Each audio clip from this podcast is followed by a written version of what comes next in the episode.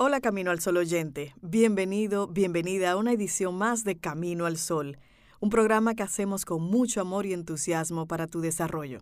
Recuerda, estamos abiertos a preguntas, sugerencias y otros comentarios. Escríbenos a través de hola arroba.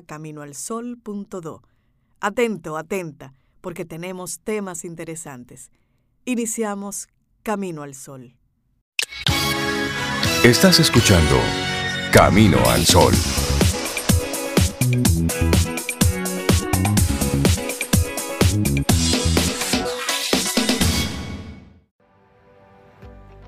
La educación es para mejorar la vida de los demás y dejar el mundo mejor de como lo encontraste. Marianne Wright Edelman. Y nosotros seguimos Camino al Sol a través de estación 97.7 FM, también a través de caminoalsol.do, nuestra página web. Muchísimas gracias por conectar con nosotros y le enviamos así un gran saludo a los que conectan a través de nuestro número de WhatsApp Claro, y te recordamos que es el 849-785-1110. 849-785-1110. Y recuerda que estamos muy pendientes de tus mensajes y que te comuniques con nosotros y te unas a la conversación. Así es. Bueno, nuestra reflexión para esta mañana. ¿Qué pasa cuando tus seres queridos no comparten tu manera de educar? Óyeme, bueno. esto es interesante. Sí, sí, sí. Iniciamos, ¿te parece, Sobe, con una historia? Claro, ahí va. Llevas nueve meses y toda una vida pensando cómo vas a educar a tus hijos. Afortunadamente hoy en día cuentas con millones de recursos, libros, conferencias, métodos y experiencias que te ayudan a hacer un boceto de cómo será esa educación. Gracias a todo eso, te has hecho a la idea de un proyecto y piensas llevarlo a cabo contra viento y marea, pero ¿Qué pasa si ese viento y esa marea son tus seres más cercanos y queridos? La pregunta. ¿Qué pasa? Bueno, por regla general, nos gusta que las personas que queremos nos acepten y nos den su aprobación sincera y sin condiciones, que nos digan que nuestro criterio es válido y que estamos en disposición de tomar buenas decisiones. Además, si hablamos de un proyecto educativo para nuestros hijos, esta sensación de aprobación puede ser todavía más gratificante o dolorosa en caso de reprobación. Así es. Así que vamos a hacer algunas recomendaciones, Rey, para esto, para gestionar esto. Sí, bueno, y antes una frase de Joseph Joubert. Enseñar es aprender dos veces. Y bueno, que no te asuste que los demás opinen. Recuerda lo que decía ese gran sabio y filósofo Clint Eastwood en la película El bueno, el malo y el feo. Si no has visto la película, debes observarla y ver qué es lo que este señor dice. Conviértete. ¿Por qué Sobe se ríe? Yo no sé. Yo no sé por qué te ríes. Ahora hay que ir a ver la película entera para Claro, y luego me vas a entender. Bueno, conviértete en un transmisor y defensor de tus ideas. Fundamentalas, aplícalas en aquellos contextos en los que entiendas que son coherentes y acertados. Ten discusiones o charlas respetuosas con los demás, pero procura no imponer ni volverte más intenso de lo habitual. Es normal que algunas personas sientan o piensen de forma distinta y que quieran darte su opinión. La mayoría de las veces lo hacen desde el respeto y sí, en la mayoría de los casos lo hacen con la intención de ayudar. Si aprendes a escuchar las opiniones de otros con respecto, o más bien con respeto, es más probable que los demás respeten las tuyas. Así, será más fácil que se muestren abiertos y receptivos entendiendo que tu posición puede aportarles información que sí puede ser interesante. Y además algo importante es que es bueno que los niños vean otros tipos de educación. Existen diferentes tipos de personas y es bueno que nuestros hijos se relacionen con ellas. A medida que crecen, puede ser muy positivo para ellos aprender a mirar el prisma de la realidad desde diferentes puntos de vista. Y además, pensemos que por mucho que nos esforcemos, no podemos controlar todas las influencias que reciben. Sin embargo, lo que sí podemos hacer es ayudarles a ser críticos con ellas, de manera que sean ellos mismos los que pasen determinados filtros, como filtros de credibilidad o de bondad. Y allí, allí donde nosotros no llegamos. Es importante que ellos vean eso. Y durante el proyecto educativo que emprendamos con ellos, y nos referimos a la infancia sobre todo, seremos su mayor influencia. Piensa que son ellos mismos los que van a mirarte cada vez que aparezca algo novedoso en sus vidas, buscando en tu reacción una referencia para calificarlo como bueno o como malo. Y una frase de M. de Bess, la educación no crea al hombre, le ayuda a crearse a sí mismo.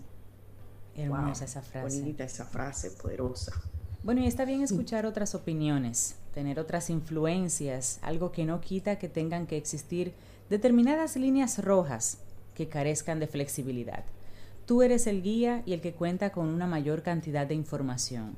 No entres en discusiones ni en confrontaciones con nadie. Acepta lo que te den hasta un límite razonable. Si la discusión no va a llegar a ningún lado, e incluso esta falta de acuerdo puede afectar a las formas, será mejor dejarlo hasta ahí.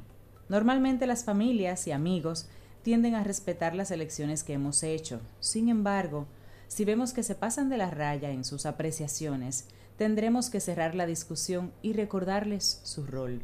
Pon punto final en esos momentos diciendo, yo decido hacerlo así. Y aquí la base y el llamado es a establecer límites, límites flexibles y no flexibles. Claro, y establece reglas mínimas con las personas más cercanas.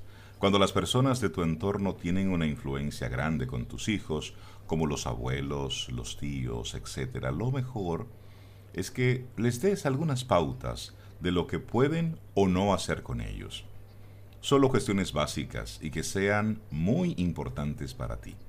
Este punto es muy importante porque muchas de las meteduras de pata de los familiares no se originan, por lo general, en un criterio educativo distinto, sino en una falta de guía que les diga cómo tienen que actuar ante determinadas situaciones.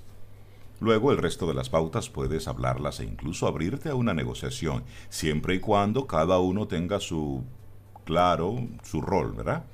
Así es muy positivo que el niño entonces perciba una consistencia en las normas más importantes, pero no podemos pretender que mantenga la misma disciplina un día de diario en casa que un día de fiesta con los abuelos. Puede ser tan perjudicial dejar que alguien se salga de su papel como no dejar que lo asuma. Y sí, reglas, límites, pero también claro poquitito de flexibilidad no cae mal tampoco. Y ¿eh? con mis hijos nadie se mete. No, no, no. Señor, momento. Pero esa agresividad. Bueno, los manuales para ser padres, esos manuales que se pueden aplicar en todos los casos y condiciones, no existen. Oigan bien, no existe un manual para ser papá, para ser mamá. Piensa que cuando elegimos una forma de educar a nuestros hijos, normalmente también elegimos una línea con una dirección y un sentido general, pero para los bordes de esa línea tomamos ideas de aquí, ideas de allí. Actualmente existen libros y otros materiales que nos pueden ayudar con ideas y consejos. También existen muchos grupos de padres, existen charlas, talleres y muchos otros recursos que nos pueden ayudar a ver que hay otros padres que piensan como nosotros y comparten lo que estamos haciendo. No son, por así decirlo, no son grupos de ayuda, pero terminan funcionando como tal. Y esto nos ayuda a entender que no estamos solos, que hay mucha gente, sobre todo padres como nosotros, que también luchan, trabajan y piensan en la mejor forma de criar a sus hijos. Padres que también se equivocan y aprenden. Percibirlo nos ayudará a enfrentarnos a personas de nuestro entorno que no nos entiendan o apoyen con la línea que hemos elegido. La intención y la pretensión más importante de la reflexión del día de hoy es transmitirte que criar y educar puede ser muy bonito, es una forma, tu forma de educar, de poner tu granito de arena en este mundo e intentas hacerlo teniendo en cuenta lo que piensas que es mejor para tus hijos. Además comprendemos que en parte los percibas como seres indefensos que en cualquier momento pueden colocarse bajo el foco de malas influencias. Y esto hablando de tus hijos. Y en este sentido, pues te animamos a que te informes, a que tomes decisiones y a que tomes la opinión de los demás como lo que son, opiniones. Opiniones. Mira, y me gustaría compartir con ustedes una frase de B.B. King. Lo maravilloso de aprender algo es que nadie puede arrebatárnoslo.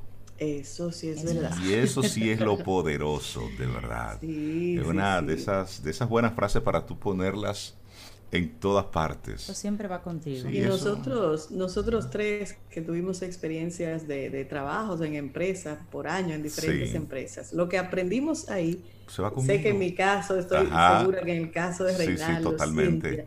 es lo que nos ha ayudado en este tiempo a tener diferentes oficios o diferentes...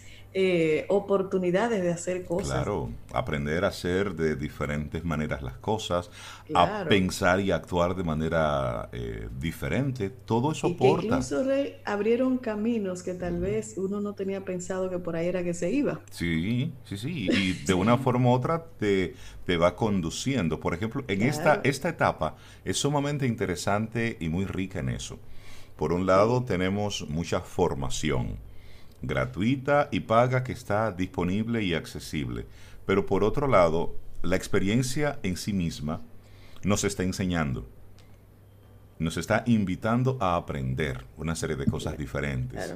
Por eso eh, eh, es interesante que veamos este momento en su justo lugar. Y para cerrar nuestra reflexión, te animamos a que corrijas aquella persona si lo está haciendo mal para que lo hagas con sentido común. Esa corrección, métele ahí sentido común. Recuerda, si alguien se está, entre comillas, metiendo con la educación de tus hijos, es porque les importan, es porque tú le importas. Es posible que la forma no sea la adecuada. Entonces, concéntrate en la forma. Mira, te lo agradezco, pero me gustaría que, porque al fin y al cabo son tus hijos y van llevando lo que es en la formación y en la educación parte de ti. Diferenciar esos límites flexibles de aquellos que no lo son y permite que los demás jueguen su papel, el de hermanos, el de abuelos, tíos, amigos, etcétera, sin que esto suponga una interferencia con el tuyo. Finalmente, disfruta. Disfruta verle sonreír, el placer con el que se come un dulce de vez en cuando o que se quede dormido con el abuelo, con la abuela en el sofá. Eso es parte de la vida. Y esos días de aislamiento, pues nos supone también, Sobe, Cintia, una forma diferente del proceso educativo. Porque no es lo mismo ver al chico, a la chica, por momenticos de lunes a viernes. Ahora estás todo el día eh, yo veía un meme hace algunas semanas que decía, si los médicos no encuentran la vacuna del coronavirus, lo harán los padres con este homeschooling. ah, es bueno. la desesperación los hará cuando llegan a las 3 que tenerlos el día entero preguntando. Que llegan mansitos, cansados y con hambre. No, y que reclaman la ayuda de los padres con las tareas. Como uno está trabajando, llega a las 6, a las 7 de la noche, esa pase, pase muchas esa fase muchos padres la pasan. Pero ahora no hay forma de escaparse. Una, una, amiga, una amiga me decía, yo le voy a pagar el doble a la profe desde que esto arranque otra vez. y no solo a la profe, yo he escuchado muchas personas, sobre todo mujeres, Ajá. Eh, decir que cuando llegue la chica que le ayuda en casa, le van a pagar. le van a aumentar. ah, es bueno. ahora eh. ven y sienten en carne propia. Para que veamos el, trabajo que le toca a cada quien. Así es. Que lo valoremos. Eso es su justo valor. Por eso decía, este es un proceso de puro aprendizaje. ¿eh? Está en Primero ti. de desaprender, de, desaprender. Sí, sí, de que las cosas ahora hay que mirarla, valorarla de manera diferente a como veníamos haciéndolo. Y entonces de integrar ese nuevo aprendizaje al que tú estás invitando. Y voy, y voy de, hecho a recoger un poco mis palabras. Este no es tiempo de aprender. Este es un tiempo de pura enseñanza y está en nosotros si queremos aprender de todo esto. Siempre ha sido así. Ahora se nota más. Esta fue nuestra reflexión escrita por Annette Diner Gutver. Ella es psicóloga clínica. Interesante esta reflexión sobre la educación. Claro, el título, ¿qué pasa cuando tus seres queridos no comparten tu manera de educar?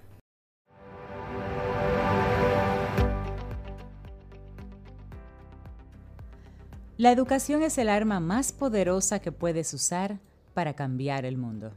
Una hermosísima frase de Nelson Mandela. Y nosotros seguimos camino al sol a través de estación 97.7 FM. Qué bueno que estás ahí conectado con nosotros. Si es la primera vez que estás escuchando Camino al Sol, te invitamos a que te quedes ahí con nosotros. Estamos arrancando el día, arrancando esta, esta forma de ver la vida, aprendiendo de todo lo que está sucediendo. Y si cada día estás ahí conectado con nosotros, pues gracias.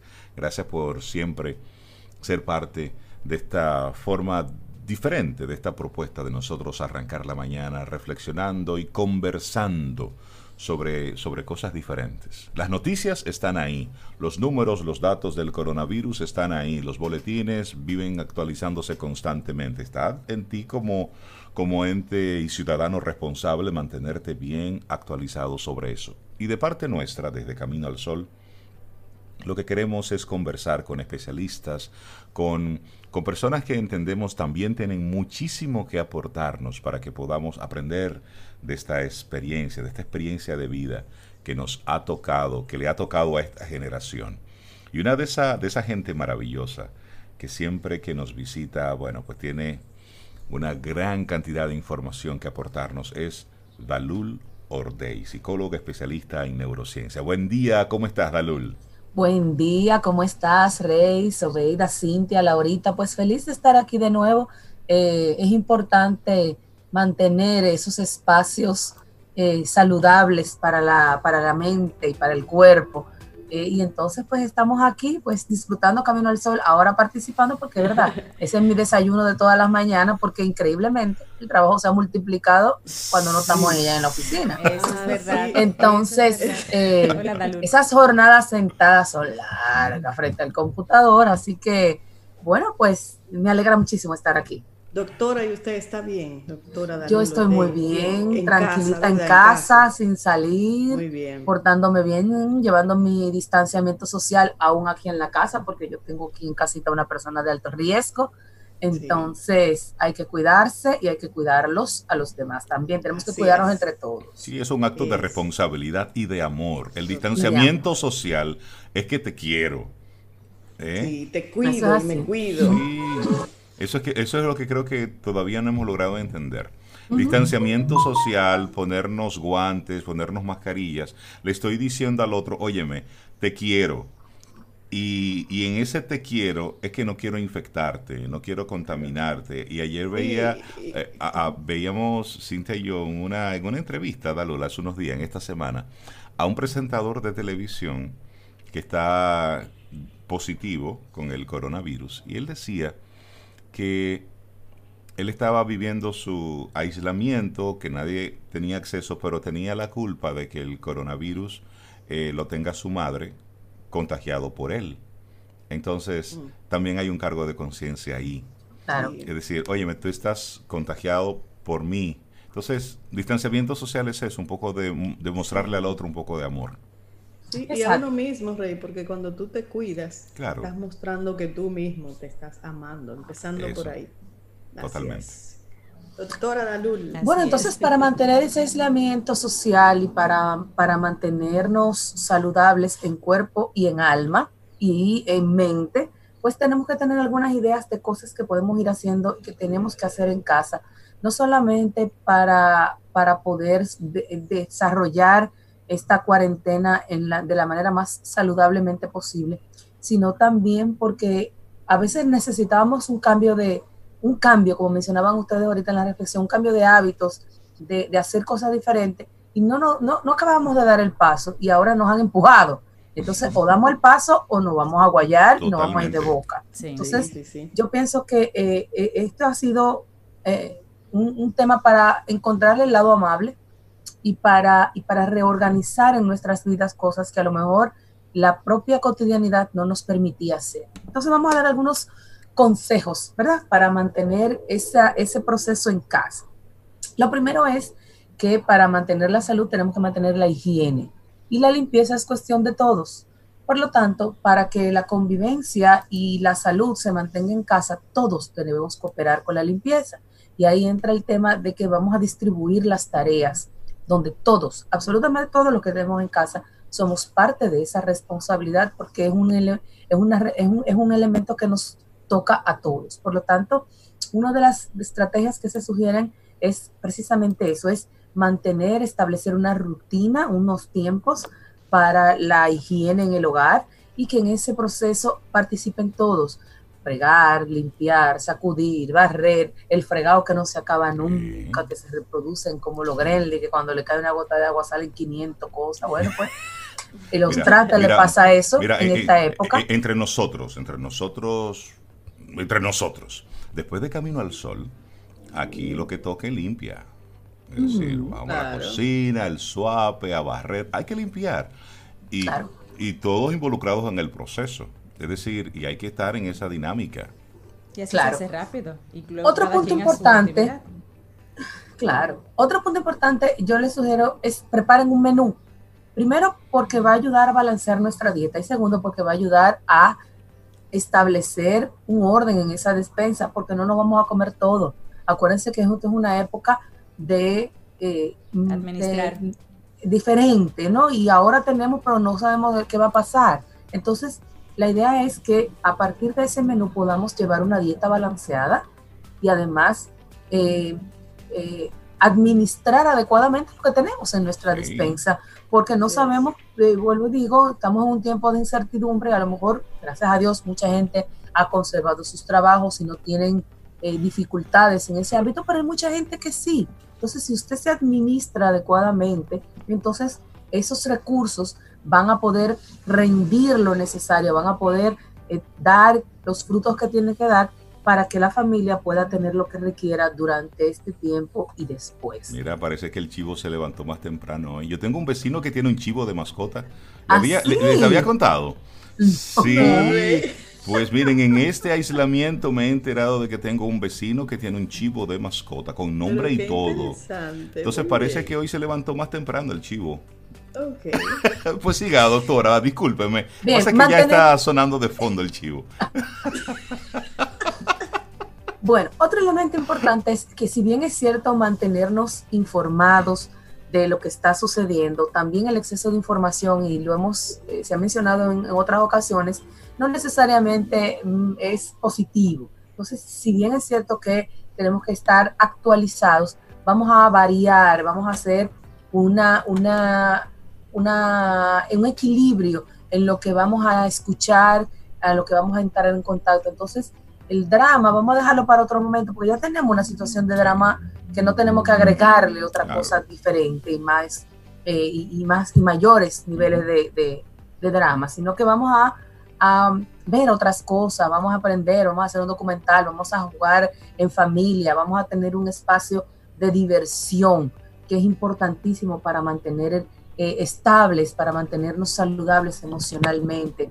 Y entonces hagan juegos de mesa con sus hijos, con sus padres, con sus compañeros, con la gente que tenga en su entorno, pero también vea otro tipo de programas que no sean solamente noticias. Dedíquele un momento, dos momentos al día, entérese, porque hay que estar eh, eh, actualizado. Pero no se pase el día entero en eso, porque eso es lo que genera esa angustia, aumenta los niveles de estrés y de ansiedad, y eso ah, va atraer otras situaciones de mayores niveles de complejidad eh, que nos pueden eh, dañar ¿no? en nuestra salud. Estamos hablando con Dalul Ordey. A propósito, Dalul, de esas recomendaciones que estás haciendo y por algunas cosas que he visto en estos días, la, el aislamiento a algunas personas le ha dado con mucha melancolía, con mucha tristeza, con mucha depresión y se han sentido en la confianza, en la libertad de eso, publicarlo a través de las redes sociales.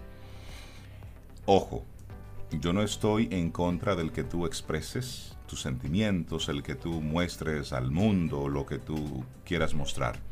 Pero sí es importante eh, reservarte cosas para ti, porque también esto pasará. Entonces, eh, cuando salgamos de todo esto, hay que dar un registro digital, virtual, de todo lo que hicimos, de todo lo que dijimos en, eh, a propósito de, cómo nos sentíamos y de a lo mejor el no haber gestionado de manera efectiva algunas emociones, algunos, algunos sentimientos. Entonces, sí, también aplica un poquitito de uso con sentido común de las mismas redes sociales. Aunque somos seres que vivimos en, en, en sociedad, somos seres sociales, pero al mismo tiempo también tenemos que meterle un poquitito de cesera, de cabeza, a cómo estamos gestionando nuestras emociones y ventilándolas hacia lo público. Claro, y, en ese sentido, el tema de la parte emocional eh, es, un, es, un, es un elemento que, que es crucial. Primero porque un buen estado emocional me ayuda a mantener fortalecido mi sistema inmunológico. Entonces, para yo poder tener una buena salud física, tengo que tener una buena salud mental y emocional. Y si yo no puedo gestionarla de manera particular, porque necesito otros recursos, entonces hay canales que se han abierto de diferentes medios, de diferentes instancias, que me van a permitir poder canalizar adecuadamente esos sentimientos y esas emociones. Hay personas que la han llevado muy bien este proceso, pero hay personas que lo han llevado muy mal. Y lo han llevado muy mal porque no se saben llevar bien consigo mismos, en primer lugar. Y en segundo lugar, porque realmente no han establecido o no tienen unas, unos vínculos adecuados con las personas que tienen en su entorno. Entonces, ese es otro punto importante. La comunicación con las personas es fundamental. Es decir, el, hacer, el tener el contacto, aún en la distancia, con esas personas que me hacen sentir bien, que yo quiero, con las que me preocupo. Por ejemplo, mis sobrinos yo no los puedo ver porque su mamá es médico. Entonces ya no pueden pisar mi casa porque mi mamá está aquí. Entonces vamos a hacer una videollamada, vamos a vernos, aunque sea a la distancia, vamos a mantener el contacto, porque el distanciamiento social no implica distanciamiento emocional implica distancia física, implica solamente que vamos a estar en espacios diferentes, pero con los corazones cerca y manteniendo ese hilo emocional y afectivo que nos mantiene y que, nos, y que es lo que nos, nos hace ser lo que somos, cualquiera que sea la denominación, eh, amigos, hermano, primo, eh, eh, novio, lo que sea que seamos. Entonces, ese contacto con el otro es importante para yo poder mantener ese equilibrio durante este proceso. Siempre es importante la actividad física, ¿no? Y entendemos que porque estamos en casa no vamos a hacer actividad física. Para hacer actividad física no hay que salir, ¿eh? Vamos a poner una canción y vamos a bailar. Hay muchísimos eh, eh, personas de diferentes grupos, de diferentes páginas que diariamente hacen rutinas de actividades para ejercitar el cuerpo ¿eh? y lo podemos hacer desde casa y lo podemos hacer en familia y podemos aprender a bailar y eso es una actividad física. Y hacer karaoke. Y podemos, hacer karaoke virtuales, que también eso es chéverísimo. Entonces, la actividad física siempre es importante porque es parte de la salud integral de la persona, el movimiento. La inercia no nos va a llevar a buen camino porque igual sí necesitamos eh, movernos para poder eh, mantener nuestro cuerpo eh, eh, produciendo las sustancias químicas que necesita para mantenerse saludables. Entonces, esos 10, 15 minutos al día deben ser parte de nuestra rutina. Nosotros tenemos que establecer un horario. La idea es eso que tú decías, Rey. Bueno, de 7 a 9 hay camino al sol, pero de 9 a 11 hay limpieza, pero de 11 a 12 y media toca cocina y los muchachos a hacer tarea, eh, mamá a ayudarme en la cocina. Entonces, esa redistribución de que todos sabemos lo que tenemos que hacer y de que, y de que darle el menor espacio posible a, estar eh, eh, utilizando nuestra, nuestro ocio para preocuparnos, porque ahí de esa preocupación es que viene el estrés y es que viene la ansiedad. Y esa ansiedad la podemos, y ese estrés lo podemos identificar eh, muy fácilmente porque nos va a dar unas señales que son inequívocas. En varias, varios especialistas, tú lo acabas de hacer, están sugiriendo el tener una rutina, el tener una dinámica en el día. Pero hay personas, Dalul, que el hacer una rutina y la disciplina se les complica porque simplemente no, no la tienen instalada en su sistema. Y de repente quizás sería pedirle a una persona que no ha tenido una estructura, no ha tenido un orden, el que sea ordenado, el que tenga una estructura, el que sea disciplinado. Sabemos que la disciplina tiene mucho, casi todo de autogestión. Es decir, eres tú quien vas eh, estableciendo las razones, el por qué. ¿Cómo? Desde cero para, para esa persona que dice, óyeme, yo intento y, lo escribo y tengo una agenda y tengo una estructura, pero, pero no lo logro. hay algo, exacto, hay algo que, que me impide, que me distrae, que me entretiene ¿cuál sería un buen método o alguna forma de repente de poder tener una experiencia que pudiera ser efectiva con una disciplina, con una rutina, con un, con un proceso? Integrar Yo pienso, un nuevo comportamiento en este Exacto. Crear un hábito. Acuérdense que lo hemos dicho, eh, para que nuestro cerebro adquiera un hábito necesitamos tener consistencia. Entonces, el tema es que no podemos pasar de 0 a 100 de un golpe.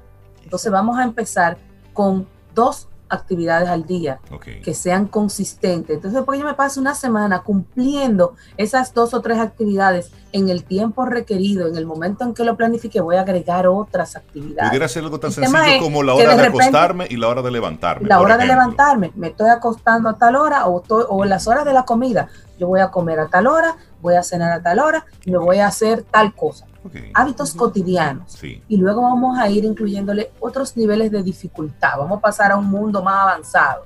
¿no? Y entonces, ese mundo más avanzado va a implicar ya tareas que van a implicar mayores niveles de responsabilidad, de consistencia y concentración, porque a pesar de que de, todo tenemos muchos elementos distractores que si no sabemos cómo filtrar esa información, nos vamos a pasar el día como unos pavos dando vueltas y al final se nos va a ir el día en nada. Totalmente. Y, nos vamos a, y no, vamos a ser productivos. Entonces, yo entiendo que debemos tener pequeños logros cada día. Bien, estos tres días me acosté a la hora que lo había planificado, cociné a la hora que lo había planificado. Muy bien, vamos a agregar otras tareas. Y ese poco a poco nos va a ir dando, nos va a ir sistematizando eh, eh, ese hábito que se va creando en las pequeñas cosas. De repente yo no puedo sentarme si no tengo ese, ese, esa disciplina a trabajar cinco horas frente a una computadora porque no lo voy a hacer. Pero si voy a trabajar hoy media hora y me voy a dar un break y después voy a trabajar una hora, entonces quizás sea más real. Entonces yo pienso que tenemos que ser honestos con nosotros mismos para poder lograrlo. Y esa honestidad nos va a llevar a poder hacer una un plan real que, podamos cumplir para poder eh, eh, establecer eso, organizar. Yo siempre he dicho, el orden externo es un reflejo de lo que está en la loca de la casa. Si nuestro entorno está desordenado, probablemente nuestras acciones, nuestra rutina y lo que estamos haciendo esté de la misma manera. Y si queremos organizarnos adentro, tenemos que empezar desde afuera. Entonces, ese, ese closet que, que usted lo abre, le caen siete camisas encima, organícelo. Ese gavetero, esas gavetas, esa, e, e, ese librero que tiene exámenes de cuando usted estaba en el bachillerato, yo estaba, se graduó de la universidad, sáquelo y vote eso.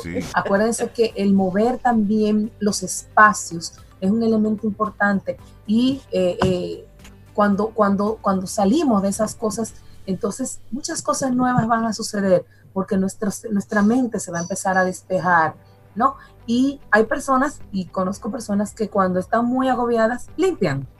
Y esa limpieza hace que así como se está limpiando la estufa, el piso, el baño, así mismo se va despejando la cabeza y van surgiendo y se van aclarando las ideas. ¿y, el que se pasa el día entero limpiando? El que se pasa el día entero limpiando, entonces tiene que empezar a integrar otras cosas que no sea solamente la limpieza. Ah, o póngalo más divertido, póngase una salsita ahí y aproveche la actividad física y baile mientras esté trapeando. Tú deberías hacerte un playlist de trapeo. Tú, Pásame no, yo voy a hacer ese playlist. Pero te voy a mandar ese playlist. Sí, eso, mira, eso está chévere. Porque es una, es una combinación. Eso depende de lo que tú estés haciendo, te pone el playlist. Porque tú estás sacudiendo los muñequitos y la cerámica y la cosa, si te pone una cosa muy agitada, te puede caer de la mano. Ahí va una, una pero si te está trapeando, ya tiene otro nivel. Pero no hay que pasarse el día entero limpiando. eso, va con la, eso va con la estructura. O sea, si, usted tiene un, lugar que es muy grande, entonces no tiene que limpiar toda la casa todo el día. ¿Qué espacios son más importantes mantener higienizados? Y, y, hay otro elemento, Dalul, porque nos estás compartiendo algunas cosas que podemos nosotros mismos ir manejando e irlas colocando de acuerdo a, mi dinámica del día. Pero estamos ahora muy, mismo en mucho contacto social, de manera virtual. Entonces, de repente tú sí estás filtrando la información que tú estás consumiendo. Pero a través de los grupos, siempre hay uno en la familia que es el más preocupado y el más ocupado y el que se encarga de alarmar a todo el mundo. A todo el mundo. Hay un compañero de trabajo que es el que se encarga de, hacer lo propio en su área. En algún grupo profesional que estés, sí. ¿Cómo tú gestionar desde el respeto ese tipo de información que simplemente te va llegando? Eh, primero, mm, yo pienso que la cuestión es realmente tiene validez esa información, es, es, real, está comprobada, número uno. Número dos, eh, aporta eso algo a lo que está sucediendo en el momento y a lo que al, interés que tenemos todos aquí, porque la alarma la tenemos todos, porque sabemos lo que está sucediendo. Yo creo que nadie ajeno a la situación. Que tengamos un nivel de conciencia diferente es otra cosa. Pero igual todos estamos conscientes. Entonces, es simplemente preguntar, ¿Y qué tú entiendes? Entonces, ya tú me estás dando un problema. ¿Qué solución tú me vas a dar a eso? Porque ya que estás planteando una situación, entonces, ¿qué cosa positiva tú me puedes dar de eso que yo pueda hacer? Y si no, pues mira, esas informaciones todas las sabemos. Entonces, ponerlo en su puesto de manera bonita. Vamos a decirlo de esa manera. Sí, porque entonces me, alteran a mamá. Claro, que está en el grupo. Claro, que está en el grupo. Entonces, no, y me altero yo porque sin querer te, pone te ponen eh, eh, cosas que a lo mejor tú no habías tenido en cuenta en ese momento y que no significa que sea vital para que yo la sepa. O sea, yo pienso y además que, todos estamos a un nivel de vulnerabilidad muy alto. Claro. Entonces eso hay que cuidarlo también. Eso hay que cuidarlo. Entonces, igual mm, eh, ah, durante este proceso necesitamos, pero eventualmente también tenemos que, el, tema de la empatía va a ser, es importantísimo en esta época, porque así como estamos nosotros, gracias a Dios, que no hemos perdido ningún familiar, hay mucha gente que han perdido familiares, que, no pueden hacer un proceso de duelo adecuado, que cuando salgan de este proceso vamos a tener, va a haber mucha gente con un estrés postraumático de estar trancado y de, y de muchas situaciones con ataques de pánico, con ataques de ansiedad. Entonces, la empatía nos va a ayudar a poder eh, dar a cada, a cada situación la dimensión necesaria para poder apoyar emocionalmente al otro. Y ya eventualmente vamos a abordar entonces qué va a pasar después que salgamos de este proceso. Porque ya definitivamente la vida nunca va a ser igual antes y después. Hay un nuevo normal. ¿cómo, ¿Cómo reajustarnos a esa nueva normalidad que vamos a tener y que probablemente eh, eh vamos a tener que, seguir cambiando porque, porque esto no va a parar y, eventualmente va, a haber otro tipo de, elementos que se van a agregar. Entonces, mantener una actitud positiva, buscarle el lado amable y si no lo tiene, invénteselo. Así es. Y siempre, y siempre, pues mantener el contacto afectivo de manera positiva con sus seres queridos para eh, mantener nuestra salud emocional. Dalul Ordey, muchísimas gracias por esas recomendaciones muy válidas. Y cuando vienen de, desde la ciencia, desde la salud, bueno, pues a eso hay que prestarle muchísima atención, porque cualquiera puede opinar. Esta es la época donde todo el mundo está recomendando, donde todo el mundo opina, donde todo el mundo sabe, donde todo el mundo tiene muchos años haciéndolo, donde todo el mundo está preparado, pero no, tenemos que filtrar. Y sí las sugerencias, las recomendaciones, debemos tomarlas precisamente desde personas que tienen esa autoridad por la, por la preparación, por la experiencia sobre este tipo de cosas. Dalul, y Neurotraining, tú sigues apoyando a la gente de la Claro, lo estamos haciendo ahora desde la virtualidad, o sea que se pueden entrar a nuestra página web eh, www.neurotraining.co eh, por ahí pueden hacer sus citas virtuales y también está el número de WhatsApp, el 809-851-8874, que también pues por ahí pueden hacer sus citas virtuales. Excelente, que tengas un muy buen día. Es un día hermosísimo, tan belloso, como, como, dice Sobe, es un día con una belluza revuelta tanto, sí, sí, sí, tanto usted como se la ponga. Hoy usted se va a divertir tanto como usted quiera, hoy usted será tan eh, responsable como usted así lo disponga. Mire, la mesa está servida, es usted el que debe ir tomando cosas de ahí. Y en esa mesa está servida, hay opiniones. hay opiniones y cada quien tiene su opinión personal, pero nuestro invitado, nuestro colaborador especial de una de esas buenas adquisiciones de este 2020, es nada más y nada menos que nuestro queridísimo Richard Douglas. Buenos días, bienvenido a Camino al Sol. Buenos días, Reinaldo. Buenos días, Cintia. Buenos días, Sobeida. Buenos días, Laurita. Buenos días, Richard. Qué bueno Camino al Sol Qué bueno que conectamos contigo. Y hoy, en tu opinión personal. Mira, hoy en mi opinión personal tengo la obligación de promover una película que está en la plataforma de Netflix. Digo la obligación porque también en este tiempo de encierro voluntario y involuntario al mismo tiempo, eh, la gente tiene que darse todo tipo de, de relajamiento. Parte del relajamiento es llorar un poco. Y estoy hablando de una película bastante lacrimosa. Es decir, tú nos estás invitando hoy a llorar. a, llorar un poco, eso, es bueno. Eso drena, esto ayuda a drenar. Entonces esto te ayuda a que tú estés más tranquilo. Entonces, a ti, que te a ti, sino porque viste una película que te puso a llorar y botaste lágrimas. Y ya. Entonces esta película se llama Milagro en la celda 7. Es una película interesantísima que tiene una historia muy bien contada por parte del director. Es una película turca.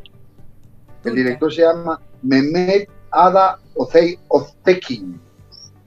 Esta película es, una peli es un remake de una película surcoreana que se hace en el 2013.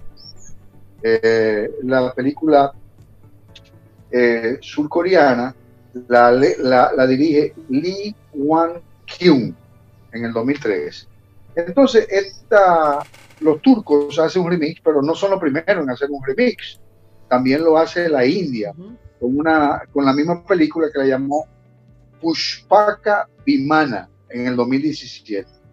También Filipinas hace Miracle in Cell Number 7, que es el número el mismo nombre que tiene en Netflix, Milagro en la celda número 7, y se está preparando otra versión de la película en Indonesia. Lo interesante de esta versión turca es el final, porque el final te sorprende, el final tú no lo esperabas, el final es una, es una gratificación por todo tu llanto. Y es importante ver la película, que hay unas actuaciones que son sencillamente brutales. Estamos hablando de un actor que hace el papel de Nemo, el personaje principal, que se llama Aras Bulut Linemli. Aras Bulut Linemli, que hace el papel de Nemo. El papel, y, esa... y, una niña que se llama Uva, que se llama Nisa Sofía Aksongur son unos actores turcos, no estamos acostumbrados al cine turco, a las actuaciones turcas, a las direcciones turcas, pero aquí hay unas actuaciones brillantes. Mucha gente hace un trabajo eh, excepcional en materia de actuación. Hay un actor que también hace un personaje dentro de la cárcel porque el tipo es... La historia es que Nemo, un señor con retardo mental, tiene una hija. La mamá muere en el parto y la cría la abuela, la mamá de Nemo. Y Nemo, que es un pastor de ovejas. Ellos en sus paseos por todo el, pueblo, por todo el campo, donde el pastorea sus ovejas, hay unas ruinas que tienen como una torre y una ventana. Y él lo llama el gigante de un solo ojo. Entonces, eh, Nemo caminando por ese sitio y intenta eh, recrear toda una historia con su hija. La historia que crea un señor con retardo mental, pero muy amante de su hija y su hija muy amante de su padre. El amor de padre e hija está bastante bien retratado en esta historia. Entonces, Nemo eh, ve una mochila en una tienda que se la quiere comprar a suya y decide vender manzanas carameladas para poder conseguir el dinero para comprar la mochila a su hija, una mochila de un personaje que se llama Heidi. Pero cuando él termina de vender las manzanas que la va a comprar, un militar de alto rango se la compra a su hija. Y Nemo, dentro de su desesperación, dice, no, pero démela, porque yo se la quise comprar a mi hija. Váyase para allá, que es lo que usted va a, a quitarle la mochila a mi hija. Entonces, Nemo se queda con la obsesión de la mochila de la hija y encuentra a la niña del militar de alto rango con la mochila, caminando, saliendo del colegio. Y Nemo, un retardado mental, pero con mucha alegría y con una gran simpatía, se pone a jugar con la niña. Y jugando, paseando, jugando y paseando, la niña dentro del juego resbala y cae por un acantilado. La niña muere y Nemo es acusado de la muerte de la niña y él y es encarcelado y él sufre todo lo que sufre un encarcelado por la muerte de una niña, hasta que los presos se dan cuenta que es un retardado mental y deciden eh, ayudarlo a reencontrarse con su hija porque está condenado a muerte. La historia es y a todo esto él no entiende realmente qué es lo que está pasando, no, no lo entiende. y las actuaciones son demasiado brillantes yo no le puedo dar más spoilers de la película porque sí. van a decir que la estoy contando y no la van a ver.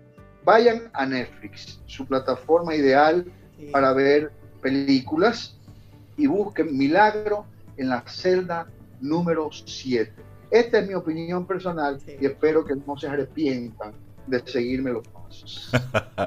Richard Douglas, muchísimas gracias. Un, un gran abrazo y de verdad que es una muy buena una muy buena recomendación. Ya nosotros la vimos aquí en casa y sí, lloramos con ella. De verdad que sí, provoca provoca y mueve esas esas fibras bien sensibles. Hermosa, es preciosa la película. Un gran abrazo, Richard. Contigo hoy. Contigo siempre. Camino al sol. Camino al sol.